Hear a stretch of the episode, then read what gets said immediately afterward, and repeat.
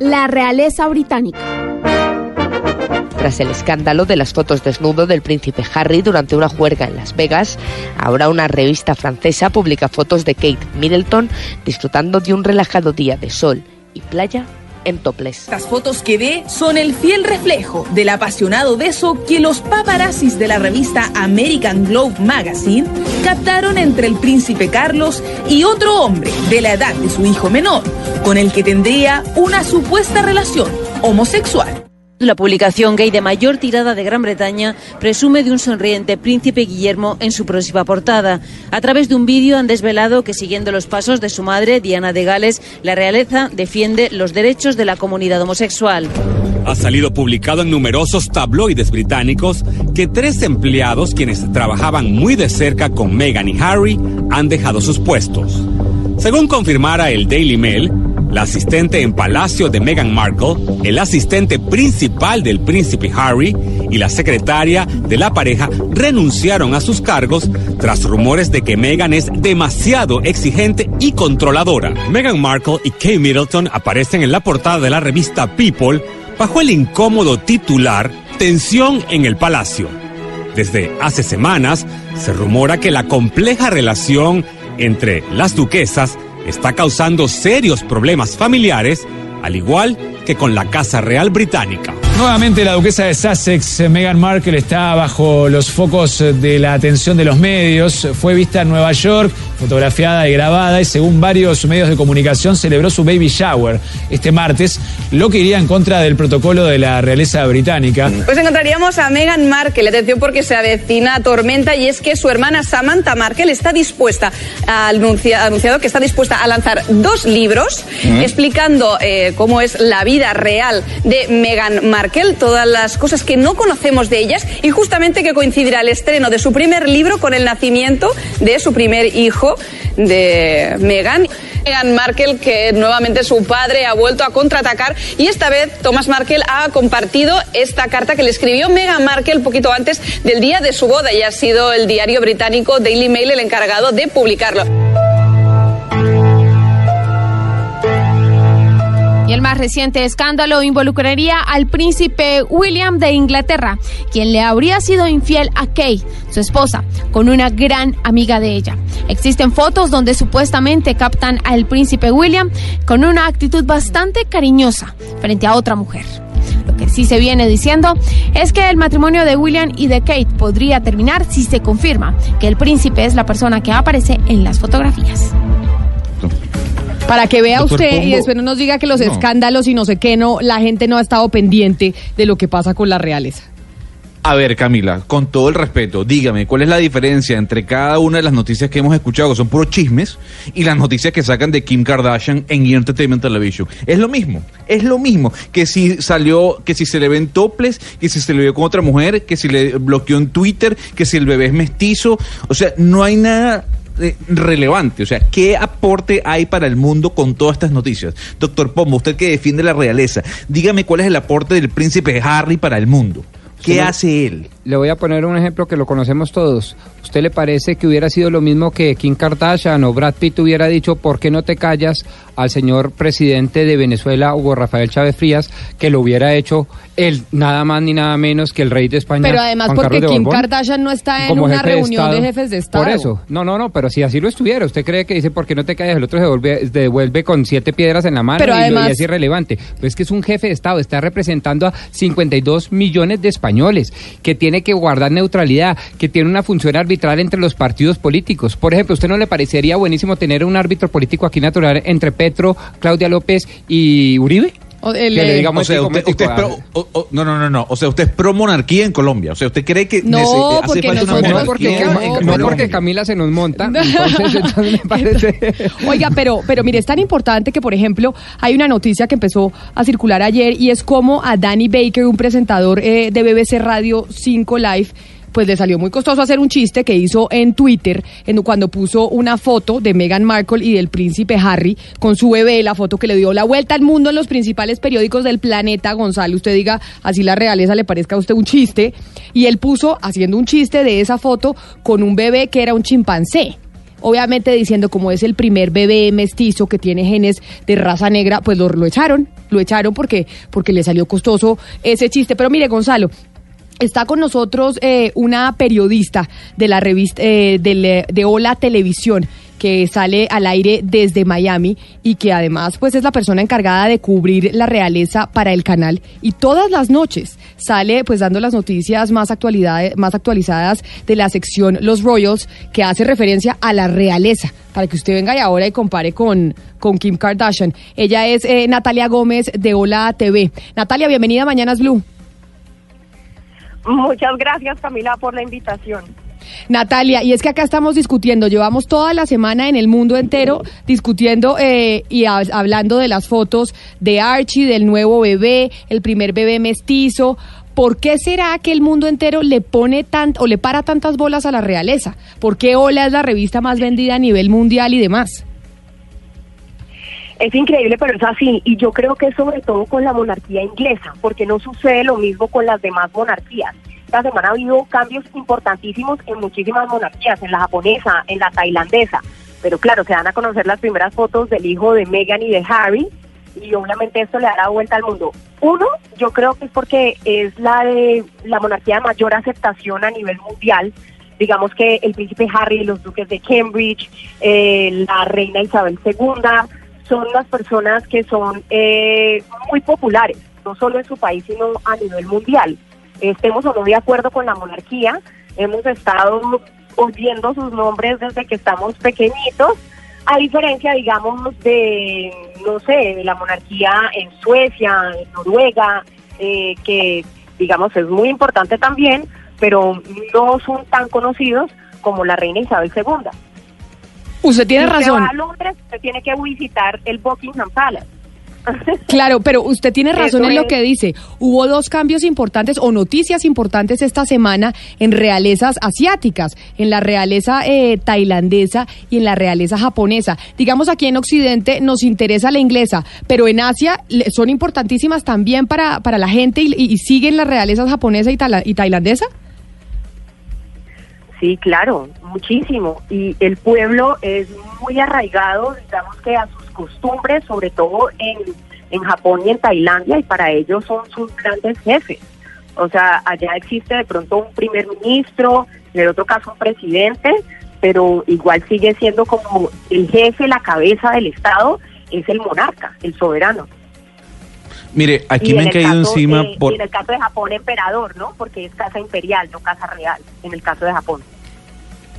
Como le decía, disculpe que la haya interrumpido, aquí me han caído encima por mi posición en contra de, de la realeza, sobre todo británica, ¿no? Por la cantidad de noticias banales que hemos escuchado, porque no hay ninguna noticia real, interesante o importante que cambie la historia de la humanidad. Yo quisiera saber realmente cuál es el aporte al mundo de la familia real, en este caso británica. Mire, yo llevo mucho tiempo cubriendo la realeza y yo me hacía la misma pregunta suya. Eh, muchas personas, por ejemplo, hoy voy a poner el ejemplo de Meghan Markle, y es que dicen, pobre mujer, a dos días de haber eh, nacido su bebé, le toca que salir a hacer una, una foto pública, no sintiéndose bien, yo que soy madre, lo sé, y no me imagino posar a dos días de haber dado a luz, y lo, lo que pasa es que ese no es un bebé, ese es un bebé público, porque es que la monarquía vive del erario público. Entonces, cuando vive del erario público, pues se debe al pueblo. ¿Y cuál es el aporte de la monarquía? Eh, muchas veces yo también me preguntaba lo mismo y si era importante y si no era importante. La monarquía lo que yo creo es que son grandes embajadores de su país en el mundo y gracias a eso el turismo en sus países se incrementa. Es el caso de la monarquía sobre todo española y sobre todo inglesa. Y apoyan muchísimas causas sociales en su país.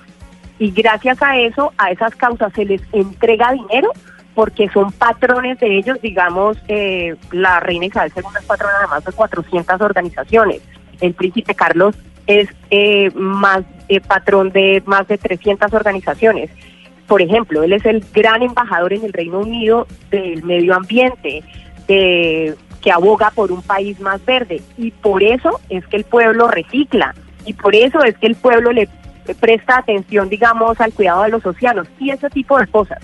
Ahora que yo cubro la realeza todos los días me toca que ver cómo cada uno, no solo estoy hablando de la inglesa, de todas las demás, todos sus miembros cada día están visitando una causa distinta, ya sea, por ejemplo, los duques de Cambridge a favor de la salud mental, eh, ya sea el príncipe Harry a favor de ahogar en África por el SIDA, para pedir más atención, muchísimas causas de ese tipo. Y eso es lo que me ha parecido eh, eh, importante, es el papel que ellos hacen para abogar por causas humanitarias, eh, caritativas, y por eso la gente les presta atención y por eso, eh, digamos, pueblos que eran que no eran tan importantes, que no tenían dinero, entonces ahora se les otorga un pedazo de los impuestos porque la reina Isabel II pidió que se le prestara atención. Pero de pronto, eh, doctora Natalia, la cosa va más allá de la diplomacia y de la visión caritativa que tienen los monarcas. Supóngase usted el caso histórico de 1981, 82, 81 en España, donde después de haber entrado otra vez al sistema democrático de gobierno, unos militares deciden volverse a la tiranía militar y entonces sale el rey de España y dice, no señores, todos los generales a sus cuarteles, aquí vamos a respetar la democracia, democracia monárquica, pero democracia a fin de cuentas. O por ejemplo el respaldo que le dio el rey a Winston Churchill para declararle la guerra a muerte al socialismo nazi en los años 40. O sea, la cosa va más allá de la diplomacia y de, y de la caridad humana, ¿no Usted- le parece?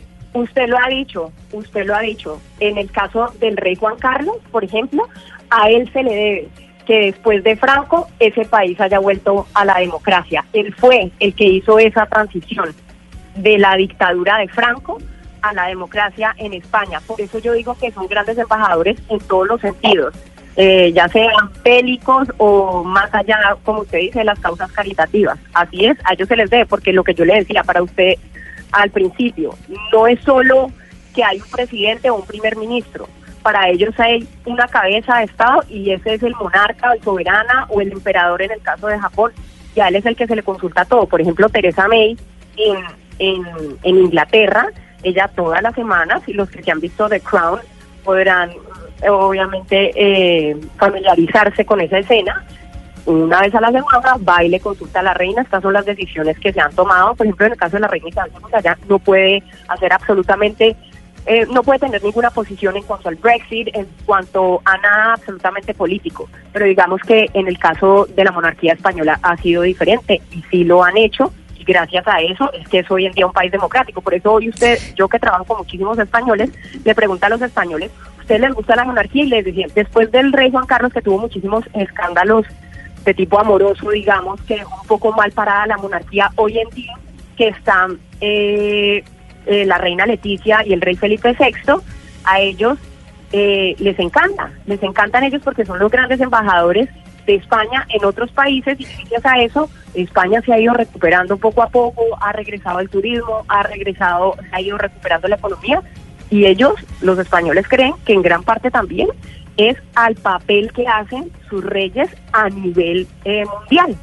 por Pero precisamente yo le quería preguntar sobre esos escándalos, porque uno diría que esos escándalos eh, podemos poner como ejemplo que se casen eh, con plebeyos o, o todo lo que se escribe sobre eh, la reina Leticia, que esos escándalos puedan perjudicar la permanencia de las monarquías. Eh, le quiero preguntar, cuando los plebeyos, cuando las monarquías se muestran cercanas al pueblo, cuando se muestran cercanas a las personas y cuando dejan a las personas común y corriente y cuando permiten que eh, los eh, personajes de la realeza se, se casen con plebeyos, ¿eso sí logra acercar o finalmente lo que logra es poner más en riesgo las monarquías por los escándalos que después se desatan?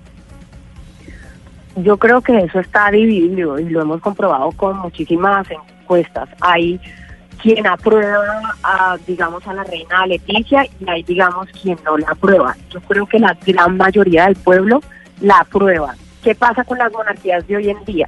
Yo creo que la monarquía se ha ido eh, modernizando y yo creo que la, lo, por más de que ellos sigan tradiciones milenarias y que deban seguir una agenda oficial y un protocolo que ya está establecido, como le tocó a Meghan Markle salir a dos días a decir cuál es el nombre de su hijo y dar esa foto y darla a conocer porque es que el hijo es del pueblo y no es de ella y se tiene que dar a conocer al mundo. Yo creo que ellas, en el caso de Meghan, en el caso de Leticia, en el caso de Met Marit, que es la esposa de Japón de Noruega, que son los príncipes herederos, la esposa de Mary de Dinamarca, que es la heredera, la esposa de Federico, todas ellas le aportan eh, máxima de Holanda, un aire de frescura, son mujeres preparadas, son mujeres que han estudiado, son mujeres del mundo y que se han casado con estos reyes que ya, que- o que van a ser reyes y que ya no son las que se quedan en la casa solamente para tener hijos y criarlos. No, ellas ahora, a pesar de que pasan a tener un papel de que solo se pueden dedicar a la agenda real, son mujeres que le aportan en muchísima en, en muchísimos sentidos y por eso, por ejemplo, en la Asamblea General de la ONU que se lleva a cabo, si no mal, mal no recuerdo, es en septiembre, las vemos a muchísimas de ellas con unos discursos impresionantes, abogando por muchísimas causas. Rania de Jordania, por la educación de las mujeres en su país, por Hugo la Mario. educación de las musulmanas. Son, son, son, son personas que hoy en día le han aportado frescura a esas monarquías y que yo creo que se ha ido modernizando. Que vaya a existir el día de mañana la monarquía, no sé. Eso Pero mire- sí puede que se haya debilitado por ese tema, puede ser, pero sin embargo muchas gozan de buena aceptación. Hugo Mario, acá esta es una paisana suya, ¿no? Porque esta es experta en la realeza, pero allá del, del Valle del Cauca, de, de Cali, Colombia. Sí, sí, sí, y, sabe bastante del tema. Pero venga, Natalia, eh, ya que usted, bueno, ya que llegamos a esta discusión, llegamos aquí a propósito del nacimiento de Archie y su presentación formal ya eh, por parte de sus padres. Pero ¿cómo así que Archie no va a ser príncipe, no va a ostentar un título eh, de, de la nobleza, no va a ser ni, ni duque, ni conde, ni lord, sino un ciudadano del común? Eh, ¿Cómo es eso? Mire, eh, eso, ese título se lo puede otorgar la reina Isabel II y solo ella se lo puede dar si ella quiere y si sus padres así lo desean. Por ahora, Meghan Markle y el príncipe Harry, como lo hemos sabido, ellos han preferido manejar su relación de una manera más discreta, eh, prefieren no ser tan públicos porque él no es heredero al trono. ¿Qué pasa con este niño? Este niño llega a ser el séptimo en la línea de sucesión al trono, o sea, después de su papá. Y si el duque de Cambridge decide tener más hijos, ni se diga.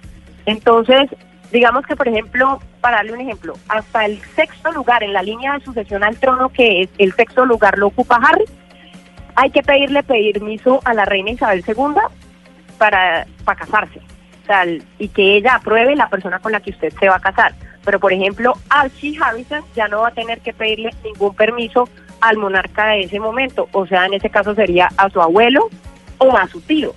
Entonces, ellos prefieren llevar, digamos, una vida muchísimo más tranquila, pero eso sí, el día que Carlos de Inglaterra se convierta en rey de Inglaterra, ese día él va a tener el título de príncipe, eh, Archie. Ay, ahí le, ahí le respondieron. su abuelo va a ser príncipe. Ahí le respondieron, Sí, no, yo- pues yo ya estaba preocupado, Camila, porque el primer niño mestizo que nace en la familia real inglesa y, y no iba a ser príncipe, pero bueno, ya quedó tranquilo. No, él sí va a ser príncipe, claro, eh, eh, y, y, y, y, y su padre es príncipe, y sus padres son los duques de Sussex, pero eh, puede que a él le otorguen un título distinto. Eso de pronto, digamos, en un mes estaremos reportando, la reina Isabel II le ha otorgado el título de duque de no sé qué. ¿Y nosotros? Obviamente puede que tenga el título. Eso es si los padres lo quieren. Por ejemplo, la princesa Ana, que es la segunda hermana del príncipe Carlos, la única hija de la reina Isabel, ella decidió que no se le diera absolutamente ningún título, ni de príncipes, ni princesas, ni de duque, ni duquesas, ni condesas a sus hijos, que son Sarah Phillips y Peter. Y entonces ellos son Sarah Phillips y Peter. Y, y, y ella lo decidió y ella le pidió a su, a su madre que por favor no quería, o sea, ella lo rechazó. Y pues nosotros, usted estará reportando y nosotros estaremos viendo sus reportes a través de Hola Televisión para, para, para saber de los Royals, de la, de la realeza. Natalia Gómez, muchas gracias por haber estado con nosotros. bueno. no, a ustedes por invitarme. Feliz resto de día, Gonzalo, para que después no nos diga que no, ¿no? Y además no es solo realeza inglesa. Usted creo que hizo la tarea porque también hay realeza, como nos decía Natalia, en Tailandia, en Japón, y supremamente importante, y, y el mundo de las noticias también está pendiente de eso. Bueno, obviamente como ustedes me vaciaron hace cuestiones de 15 minutos, yo salí rápidamente a buscar información sobre lo que estaba ocurriendo en Tailandia para yo darme cuenta si yo estoy equivocado a diferencia del resto del mundo. Y fíjese con lo que me he encontrado. La realeza en Tailandia es desconocida por muchos en esta parte del mundo. Es que la información que existe de la misma, varios casos, es más escasa en este caso que la que se conoce de otras realezas como la británica, española o la misma japonesa. Tanto es así que los tailandeses tienen vetado buscar información real a través de Internet. Esto quiere decir que no hay nada de la realeza tailandesa a lo que los habitantes de ese país puedan acceder. El rey Maha Parihalokorn, y me disculpa mi tailandés, se coronó como dueño del trono luego que su padre muriera hace ya más de un año, el rey Bumibol. Pero más allá de eso, la noticia que ha marcado los titulares en el mundo tiene que ver con el casamiento que realizó tres días antes de su coronación. El rey Maha se casó con la que fuera una de sus guardias personales, su cuarta esposa. La ceremonia del matrimonio real es particular. La mujer se inclina casi acostada frente al rey para que éste le dé su bendición y la llene de regalos. Pero no solo eso, hasta llevan elefantes para que se inclinen ante el rey. Lo que se conoce sobre este rey es que su amor por los perros es incondicional. Tanto es así que en un momento nombró a Fufu, el que fuera su perro favorito, un poodle, como jefe de la Fuerza Aérea Tailandesa. Y al morir le hizo funerales oficiales por cuatro días.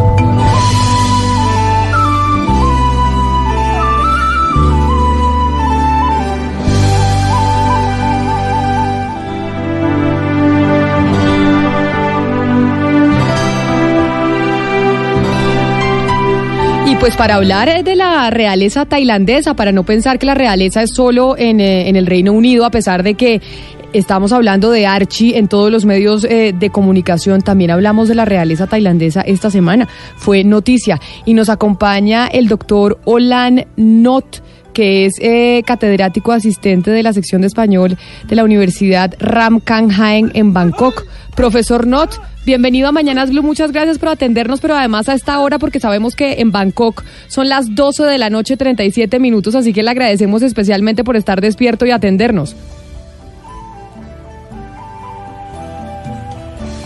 Profesor. Bueno, vamos a ver si mejoramos la comunicación con el profesor porque lo teníamos, lo teníamos en la línea y lo que pasa es que ya sabe usted que con, con Tailandia tenemos 12 horas de diferencia. No, pues eso, mientras que el delay no sea de 12 horas de diferencia, todo está bien. No, no, no, no, no. El delay no va a ser de 12, de 12 horas de, de diferencia, pero eh, es que el profesor nos hizo el favor y dijo, oiga, es que está trasnochadito, pero, pero No, obviamente vamos a hablar de la realeza eh, tailand- Oiga. tailandesa. Camila, pero para mediar un poquito en el rifirrafe que ahora tenían Rodrigo y, Gonzalo sobre la importancia de las monarquías, hay que decir una cosa para claridad de los oyentes, ilustración de los oyentes, y es que hay de monarquías a monarquías. Hay monarquías, como lo decía Rodrigo, constitucionales, parlamentarias, otras que son más simbólicas y hay unas que son absolutas. En el caso, por ejemplo, de Arabia Saudita, de Qatar, donde el, el monarca o el rey o el, o el jeque o el zar es el jefe de Estado, concentra todos los poderes, el ejecutivo, el legislativo, el judicial, incluso el- el- el- es- son los líderes religiosos de esos países. Esas, esas monarquías sí son serias porque tienen todo el poder concentrado. Así es, así Sí. es, es lo que estamos diciendo desde un principio y tienen distintas fuentes eh, de poder o legitimación del poder. Unas son divinas, otras son servicio, eh, servidores públicos en virtud de las constituciones políticas de parlamentarismo eh, monárquico. Otro tiene que ver con la religión. Eh, eh, mejor dicho, usted lo ha notado muy bien, Hugo Mario, y no puedo estar más de acuerdo con usted. Pero además usted estaba diciendo, usted, eh, Pombo, le tocó cuando en Tailandia se murió el rey anterior, que además era un rey queridísimo por todo el país, el país de luto. Todo el mundo vestido de negro. Se paralizan muchísimas actividades de la burocracia o del servicio público, se paraliza gran parte del comercio, ni qué decir del turismo. Eh, es decir, eh, eh, ellos se lo toman muy en serio y porque realmente quieren, por cualquier razón, si se creen el cuento que es de origen divino o lo que sea, pero quieren mucho a su rey. Pero mire, entonces Bueno, de ah- Tailandia, espéreme Gonzalo, de ¿va a decir algo usted más de Tailandia? No, no, yo, yo Ah, quería Hugo Mario. algo sobre, sobre Reino Unido. Eh, eh, Camila, Isabel II, eh, Su Alteza Isabel II, como le dicen algunos en, en, en, en Londres, no solamente es la reina del Reino de, de Inglaterra, Sino es del de 16 Commonwealth. naciones. Pues claro, que, que No, pertenecen al Commonwealth. Inclu- incluso algunas de América, como Canadá y Jamaica. Re- la reconocen como reina. Y eh, esa- exactamente, pero mire, mientras eh, nos vamos con el profesor eh, Hollande, que es el de Tailandia, que nos va a hablar de la realeza tailandesa. Gonzalo, mire, vamos a hablar de otra realeza también asiática, que también dio noticia la semana pasada por cuenta que de un emperador que dimitió a su trono. Y estamos hablando de la realeza japonesa. La realeza japonesa se instauró por aquel año 660 a.C., cuando el emperador eh, Jimmu fundó Japón, según la historia oriental. Muchos han sido los sucesos que han ocurrido dentro de la corona nipona.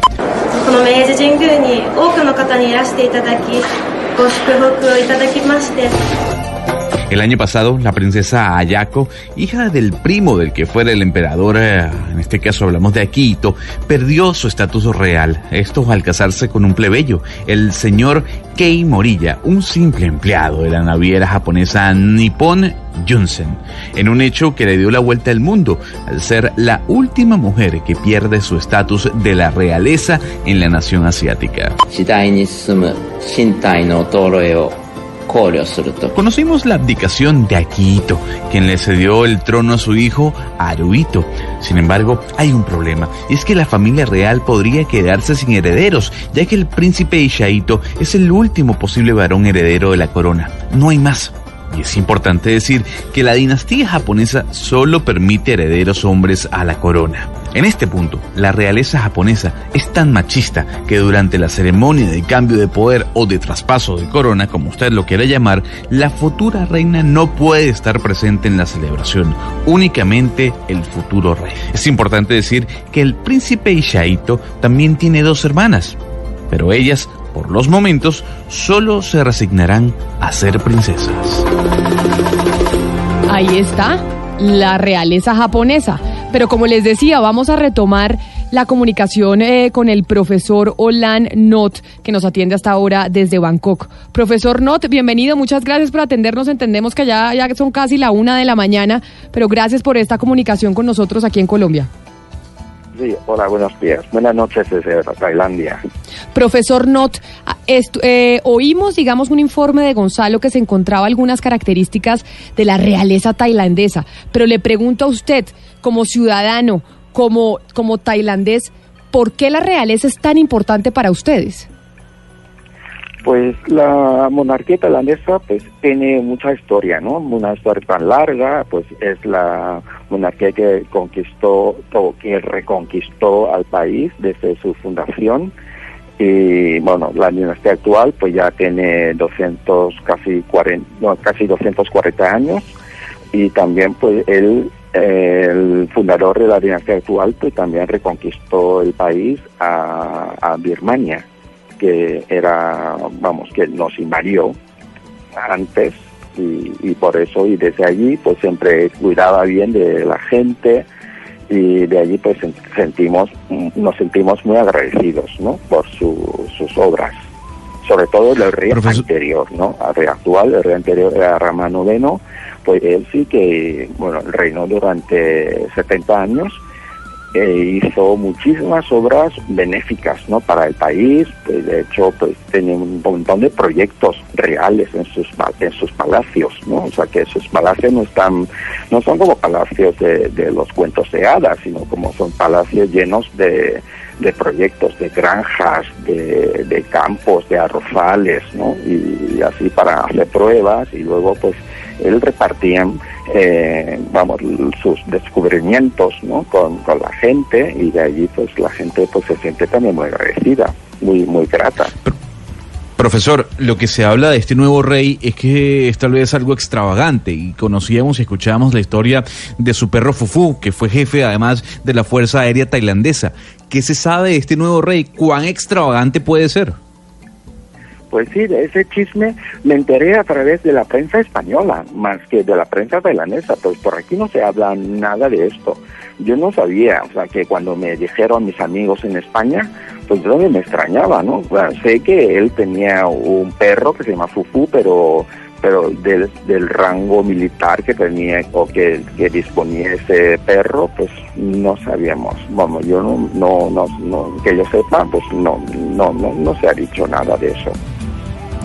Quisiera saber cuáles son eh, las funciones constitucionales del rey y si tiene también funciones eh, religiosas, si en la religión tiene algún puesto especial o tiene una característica eh, especial. Sí, pues el rey, además de ser el, digamos, el máximo representante del país, ¿no? del jefe del Estado, pues también tiene la, la obligación de, de, digamos, eh, mantener ¿no? a la religión, sobre todo al budismo, que es la religión mayoritaria del país, ¿no? Y, el rey tiene, tiene que ser budista. Pero también eso no quita que él eh, mantenga también a las demás religiones. Por si, no sé si ustedes habrán visto el- la coronación, ¿no? Eh, entonces, pues también estuvieron presentes los, digamos, jefes, ¿no? O, o los líderes de las otras religiones. En Tailandia estaba el cardenal eh, católico, eh, era, es un tailandés, y luego estaba el, el, el gran jefe de los musulmanes y de las otras religiones también estaban presentes, además del, del patriarca budista. Y yo le quiero preguntar, profesor, sobre, digamos, el temor o los respetos que se tienen que tener frente a la monarquía en Tailandia. Tengo entendido que es ilegal por, a, a nivel constitucional hablar mal de, de la realeza, que si usted es periodista no puede hablar de la realeza nada que vaya en contra de, del monarca y demás. ¿Cómo es que funcionan esas leyes alrededor de no permitir que la ciudadanía pueda decir nada de, los, eh, de sus monarcas? Ajá, sí, existe esa ley de lesa majestad, ¿no? Que, que supone una condena de presión y tal. Es porque la constitución tailandesa también prohíbe a los reyes o la familia real eh, que ponga denuncie a, a la gente, o sea que ellos, ellos no pueden intervenir en ningún proceso judicial, con lo cual si, si hablamos mal de ellos, pues ellos no pueden protestar, ¿no? Entonces por eso la constitución había previsto eh, este tipo de, de suceso, por eso prohibió a la gente hablar mal o, o, o- digamos, blasfemaba, ¿no? No se puede hacer eso a los reyes. Pues profesor eh, Hollande Not, profesor eh, de español en la Universidad de Ramkanghen en Bangkok. Gracias por haber hablado con nosotros. Nos parece maravilloso habernos trasladado hasta el sudeste asiático, en donde usted ya se está trasnochando mucho porque ya le faltan 12 minutos, 13 minutos para la una de la mañana. Así que muchas gracias y, y felices sueños. Ah, muchas gracias, con mucho gusto. No, el gusto es para nosotros. Y precisamente como el profe, precisamente como el profesor es profesor de español y usted le oyó el acento, ¿no? El, el acento de vamos. Sí, sí, No, sí, pero habla muy bien y la gramática es perfecta. Perfecto, perfecto, pero, pero profesor de español en Tailandia, es que vámonos, mire, tan, tan no le importa a don Gonzalo Lázaro y a la gente eh, la realeza, mire las noticias de, de la realeza española, por ejemplo. La realeza española. La Casa Real Española es el centro de la noticia desde que el martes un perfil de Twitter hiciera público un detalle de las imágenes tomadas en la misa de Pascua el pasado domingo en Palma de Mallorca. El perfil El Rabillo del Ojo convirtió en viral este vídeo en apenas unas horas y hasta el momento más de 20.000 perfiles han compartido estas imágenes que muestran la tensión vivida entre la reina Sofía y la reina Leticia. En su primera aparición pública, desde el video que ha desatado todo un escándalo mundial, la reina Leticia fue abucheada por algunas personas que esperaban en las afueras de un evento al que ésta asistió. Ese gesto que tuvo con la madre de su esposo, la reina emérita Sofía, y que ha dado la vuelta al mundo, estaría motivado a que Leticia no quiere vincular a sus hijas con el caso de corrupción que envuelve a la realeza por la infanta Cristina. La hija del rey ha sido citada a declarar el 8 de marzo. Se trata de crímenes que presuntamente cometió en su condición de propietaria de Aizon, empresa familiar a la que se desviaron más de un millón de euros públicos desde el Instituto NOS. Esta es la segunda vez que citan como imputada a la infanta Cristina. La anterior, en abril del 2013, Ni dejar el trono ha salvado al rey emérito Juan Carlos del escándalo en España. Aunque se apartó del trono para ceder la regencia de España a su hijo Felipe en el 2014, el rey emérito continúa cargando con el lastre de escándalos que minaron su imagen ante el público español y el público internacional.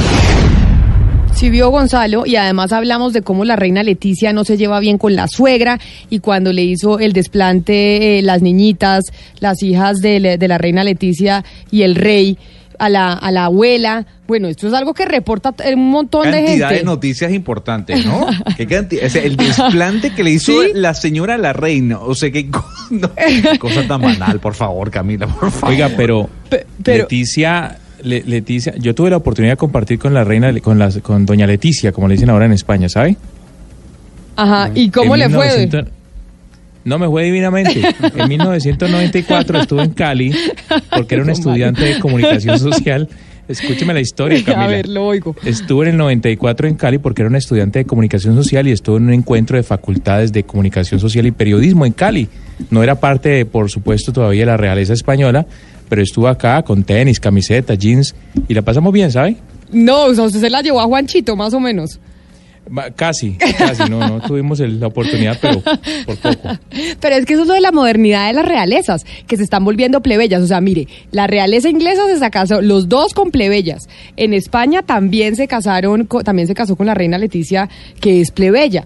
Y, a- y así vamos. Pero si quiere le tengo más para que usted después me diga, Gonzalo, que no. Y es... eh, que le tengo informes de otras de otras realezas. Pero antes está con nosotros Nuria eh, Tiburcio, que es periodista en Vanitatis, que además es líder en la crónica social y es experta en casas reales desde hace años y que está dedicada principalmente a la figura de la reina Leticia. Hugo Mario Ojo, usted que está diciendo que estuvo por allá bailando salsa con la reina Leticia cuando no era reina, y pues la familia real española. Señora Tiburcio, bienvenida a Mañanas Blue, gracias por estar con nosotros. Bienvenida, bueno, buenas tardes desde España.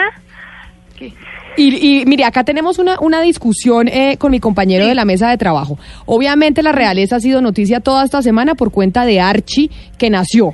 El primer bebé mestizo. La semana pasada tuvimos noticias de la realeza japonesa, del emperador, porque Del pues, emperador, sí. y también tuvimos eh, noticias de la realeza tailandesa.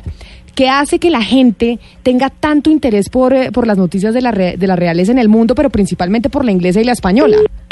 Ay, se me fue, se me fue y, y colgó, porque ya sí nos podría decir que... mm, ¿Cuál es la importancia? Pero mientras retomamos la comunicación, Gonzalo, mire, le voy a tener, porque aquí le tengo otras noticias, otras noticias de la realeza, de otras distintas a las que hemos escuchado. La realeza de Mónaco. Una historia de amor con todos los componentes de un cuento de hadas. Aunque no es un príncipe azul, sí es hijo de una princesa. Andrea Casiraghi, el primogénito de Carolina, con la también muy atractiva Tatiana Santo Domingo. Con una íntima ceremonia en el Palacio Príncipe de Mónaco, la pareja, tras ocho años de relación, pronunció el anhelado sí quiero. Y poco a poco, la joven de raíces hispanas, hija de quien fuere el magnate colombiano Julio Mario Santo Domingo, Una gran alfombra roja, tres días de celebraciones, dos vestidos de novia y 3.500 invitados, si no me equivoco. Alberto de Mónaco ya es Alberto II, se ha casado con Charlene Wistock y los novios se han dicho que se casaron en una ceremonia austera. Sobre la pareja planean a menudo en los medios de comunicación rumores de crisis matrimonial, rumores a los que no ayudan las continuas ausencias de Charlene en los actos oficiales del Principado. Hace muy poco el propio Alberto se encargaba de desmentir que hubiera problemas en su matrimonio, asegurando que todo va maravillosamente bien entre él y su esposa Charlene. Ahí están los cubrimientos de, de la realeza, distinta a la inglesa y a la española, pero retomamos la comunicación con Nuria Tiburcio. Nuria, le estaba preguntando y es, ¿por qué en, digamos, eh, en el mundo la gente está tan pendiente y le importa tanto la realeza, eh, pero principalmente la inglesa y la española? ¿Qué es lo que hace que haya, los periódicos internacionales estén haciendo cubrimiento de estas noticias? Mira, yo, yo empecé en esto ahora ya cinco o seis años y la verdad es que últimamente estamos viviendo un boom con la realeza. Nosotros lo notamos mucho en Vanitatis y yo creo que, bueno, es una forma de, de distracción, es una forma de, de ver, pues, cuando ves, por, por ejemplo, una boda real, no sé, es como magia y por eso a la gente le llama la atención. Pero acá dice mi compañero que es algo como inútil, que le parece que es una superficialidad, que es una banalidad y estamos en el, eh, en el debate si sí o si no. A ver, claro, sí, es, es una banalidad, sobre todo porque en lo que más nos fijamos nosotros en la monarquía, pues es qué, vestido lleva esa, que, que cómo se llevan Meghan y Kate. Pero bueno, es una otra forma de distracción y, y tampoco tiene nada de malo, como podría ser un programa de televisión. Nosotros, pues mira, en vez de seguir un programa, seguimos a la realeza y además pues se aprende muchísimo de historia, eso sí. A mí me gustaría saber cuál es el aporte que hace la realeza al mundo. O sea, cuáles son los aportes que ellos dan, más allá de, de- de donaciones caritativas. No, bueno, son como los embajadores de, de un país, como si diga, dijéramos, por ejemplo, en nuestro caso, Felipe y Leticia, pues trasladan la imagen de España alrededor del mundo. Pues si van de una visita de Estado a Colombia, pues eh, los colombianos conocerán más de España viéndolos a ellos. Usted dice que se fijan muchísimo en la ropa y si es verdad que la ropa juega un papel fundamental en todas eh, las realezas y se fijan mucho en qué se van a poner y en qué no se van a poner. ¿Por qué razón la ropa es tan importante? Pues mira, no sé por qué, pues, pero llama muchísimo la atención. Se empezó sobre todo con Kate Middleton, porque todo el mundo dice que viste muy bien, pero ahora ya todas tienen blogs dedicados a ellos y es un poco como si fueran celebrities al final. Pues, ¿qué se ha puesto en esta gala? Pues igual que vemos los looks de la, de la Met o de los Oscar, pues vemos los looks de las Royals. Yo le quisiera preguntar por la, eh, la figura de Grace Kelly, por ella como ícono, porque fue, digamos, una de las grandes puertas de entrada de plebeyos a la realeza, pero le salió una plebeya que era más elegante y tal vez con formas inclusive superiores a muchos de los personajes de, reales. ¿Qué ha significado la figura de Grace Kelly? Bueno, yo creo que Grace fue un auténtico huracán, porque claro, o sea, tan guapa, tan bella y además con una carrera detrás, eso fue fue un auténtico, bueno, una revolución. Y yo creo que después de ella pues ya se abrió la puerta a, nuevas plebeyas, pero claro, muchos te dirán, como Grace, ninguna. Y una de las y, y ya que estamos hablando con, eh, con su expertise, antes de dejarla de dejarla ir Nuria, es la noticia en España referente a la realeza es que Leticia y Sofía, la reina Leticia y su suegra, la reina Sofía, se detestan y que y que Leticia no le deja ver a las niñas. ¿Esto qué tan importante realmente es en España? Es decir, esta noticia de que no le deja ver a las niñas, que una se, la- se detesta con la otra, ¿qué tanto ocupa realmente de la opinión pública en su país? Hombre, mira, yo te voy a contar, el año pasado ellas, las dos reinas, Sofía y Leticia, tuvieron un enfrentamiento eh, público en Palma de Mallorca y eso se convirtió en un tema nacional. Todo el mundo hablaba de eso. Era muy importante esa relación entre suegra y nuera. O sea, incluso había personas que decían, soy Team Sofía, soy del equipo Sofía, soy del equipo Leticia. Entonces, aunque ellas después de esa pelea han intentado pues hacer ver que se llevan bien, sabemos que la relación entre entre pues entre la madre del rey y la mujer no es buena. Pues eh, Nuria Tiburcio, periodista eh, de Vanitatis, gracias por haber estado con nosotros, por habernos ayudado a entender acá todo lo que pasa con, con la realeza en el mundo y por qué es tan importante en algunas partes del planeta. Feliz resto de día, feliz tarde ya para usted porque es casi noche Sí. allá en España.